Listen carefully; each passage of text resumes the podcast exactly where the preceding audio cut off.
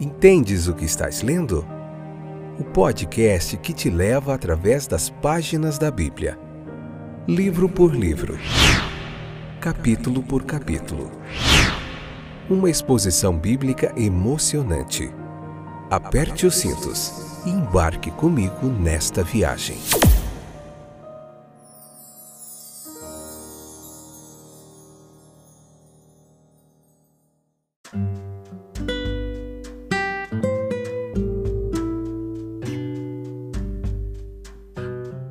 Olá, estou de volta, tudo bem com vocês? Eu sou o Fábio e esse é o nosso podcast Entendes o que estás lendo? Nosso podcast de pregação expositiva da Bíblia. Estamos no livro de Êxodo, capítulo 17, hoje a parte primeira, episódio 212 da terceira temporada. Que bom que vocês voltaram. Fica aí, não sai daí, abre a sua Bíblia lá em Êxodo capítulo 17, lê lá um pouquinho com calma e depois volta para cá, convida mais gente e vamos juntos aprender a palavra de Deus. Então, esse é o episódio da água da rocha, né? Onde jorrou a água da rocha ali. O povo estava com sede, eles estavam perseguindo, prosseguindo a sua jornada com destino até o monte de Deus. E isso tudo acontecia por etapas? Depois de suas jornadas, é bom disciplinar a mente para encarar a vida como uma sucessão de estágios, é semelhante à nossa. Né? A maioria das pessoas ela pode suportar o mal de um dia. O que não consegue é suportar o mal de 20 dias, 2 dias, 100 dias. De acordo com o mandamento de Deus, é, seguindo ainda a nuvem orientadora, ele os trouxe no devido tempo para Refidim, cenário de um novo julgamento e de uma nova misericórdia teocrática. Então nós temos a situação, seus horrores podem ser mais bem imaginados do que descritos. A falta de água, não havia água para o povo beber, versículo 1. Mesmo onde a água fosse relativamente abundante, não seria uma tarefa pequena suprir as necessidades de uma multidão tão grande e imensa como aquela. Então, veja que agora eles estão sendo conduzidos por uma região onde a falta de água é absoluta.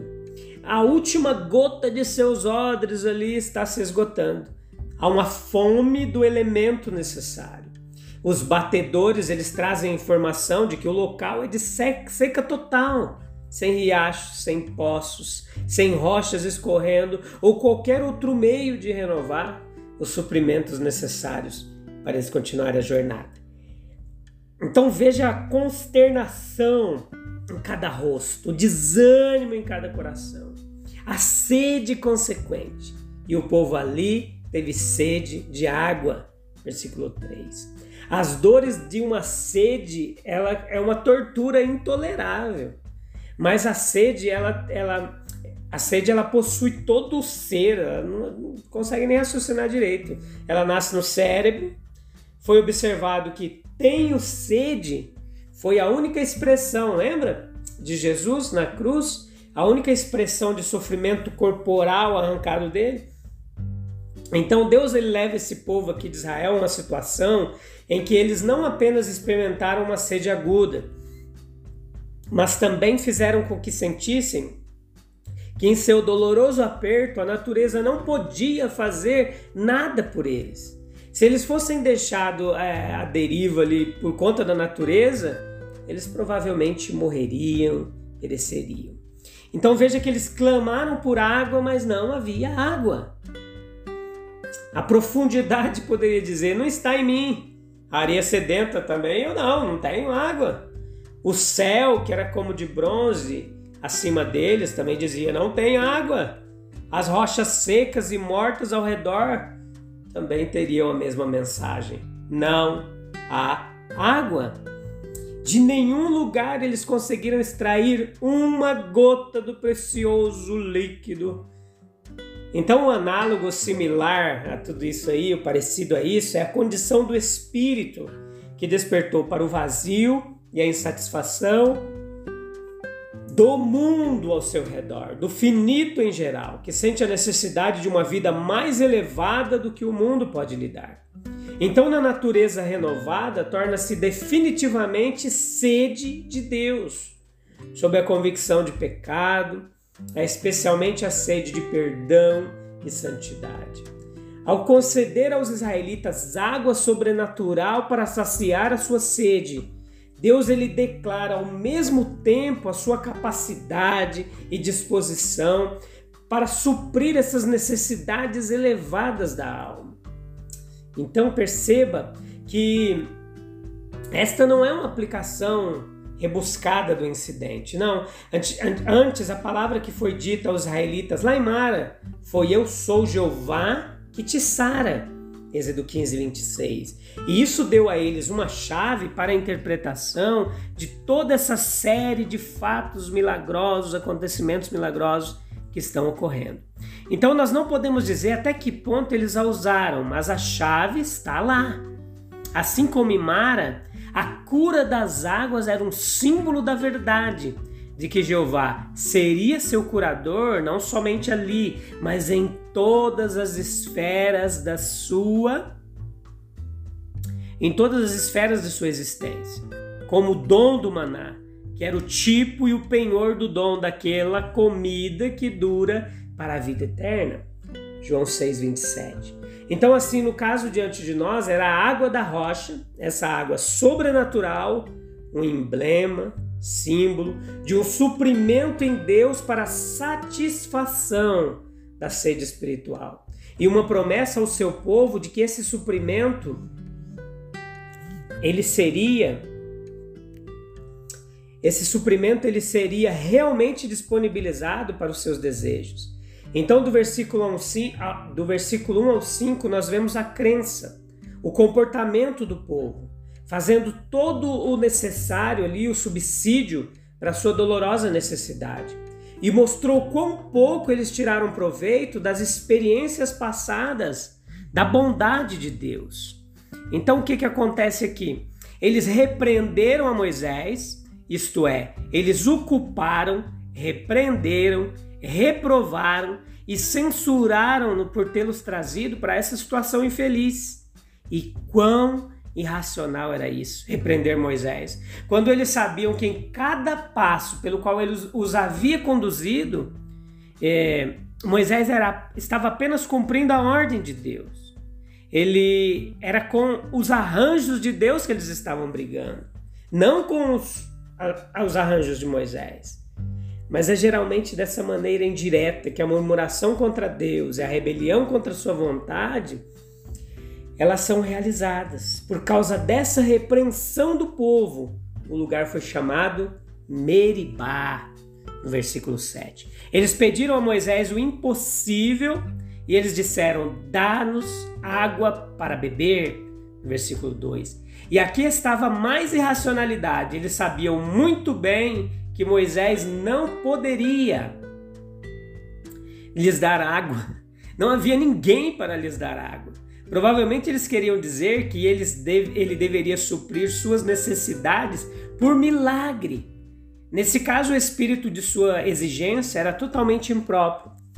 Eles se dirigiram a Moisés e não a Deus. Eles deveriam ter se dirigido a Deus, mas não o fizeram. E eles não pediram a água de maneira apropriada, mas a exigiram violentamente. A exigência foi feita com espírito de incredulidade. Isso fica evidente no versículo 7, que eles tentaram ao Senhor, dizendo: Está o Senhor no meio de nós ou não? Então eles não acreditavam que a água ela poderia ser fornecida para eles. Eles insultaram Moisés com o propósito de matá-los. E essa foi mais uma revelação da sua incredulidade. Duas vezes em ocasiões anteriores, eles fizeram a mesma reclamação ostensivamente contra Moisés e contra Deus também. Em Êxodo 14, em Êxodo 16. E por duas vezes Deus lhes mostrou quão infundadas eram as suas suspeitas mesquinhas. Ele os salvou dos egípcios, ele lhes havia fornecido pão. Eles não podiam agora confiar nele para abastecê-los com água? Talvez como o escritor observou, se a combinação de circunstâncias ela fosse exatamente a mesma diante, seus corações talvez não teriam falhado. Mas quando as combinações de circunstâncias são exatamente as mesmas, isso, no entanto, era parte do desígnio de Deus, que era revelar os israelitas a si mesmos e mostrar-lhes a força desse coração mau de incredulidade dentro deles que sempre os levava a se afastar do Deus vivo. E nós também temos uma igual necessidade de tomar cuidado com o nosso coração. Eles foram apedrejar Moisés. Versículo 5, Moisés fala: Como alguém levado ao fim de seu juízo pela irracionalidade e violência da turba ali, da massa, né? Então ele fez, no entanto, a coisa certa. Ele se dirigiu a Deus em seu aperto. E aí acontece a libertação. Versículos 5 e 6. Deus, como antes, concede um suprimento para as necessidades do povo ao trazer correntes de água da rocha para eles, fazer com que as águas corressem como rios. E ele mostrou quão devassos e ingratos haviam sido suas suspeitas dele, e quão tola, tolamente eles tinham lim, limitado o poder de Deus. Então perceba aqui alguns insights ocorridos aqui, e anota aí no seu caderninho. A bondade de Deus nesse dom e nesse presente, isso foi muito marcante quando nos lembramos de quão cedo o povo havia esquecido as obras poderosas que foram feitas anteriormente. Perceba também que a água foi dada sem repreensão, exceto de fato como foi em si a mais incisiva de todas as repreensões da incredulidade dos murmuradores. Eles haviam repreendido Moisés, mas Deus em troca não os repreende.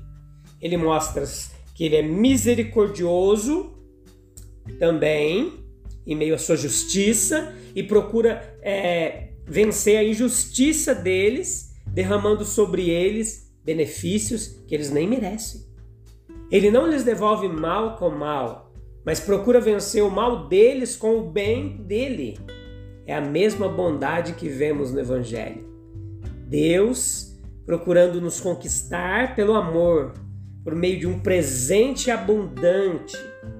Todas as alusões das Escrituras a milagre confirmam essa ideia.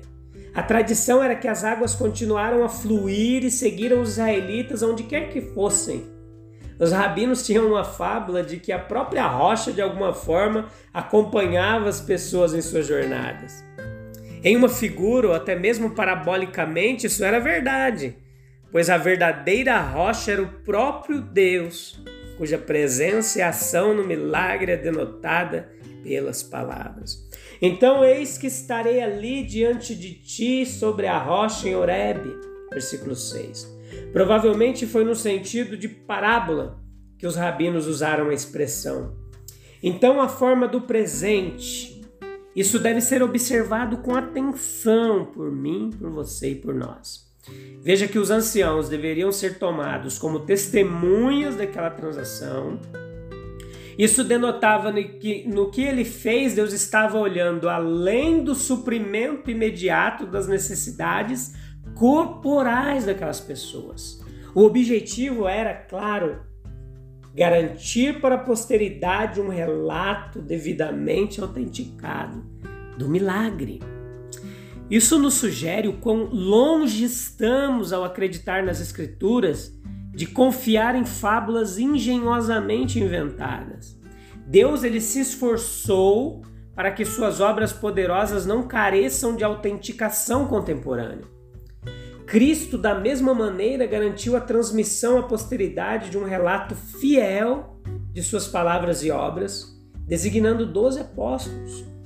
E a orientação para a nomeação de testemunhas formais, sem dúvida, tinha em vista o caráter do milagre como penhor e tipo de bênçãos espirituais.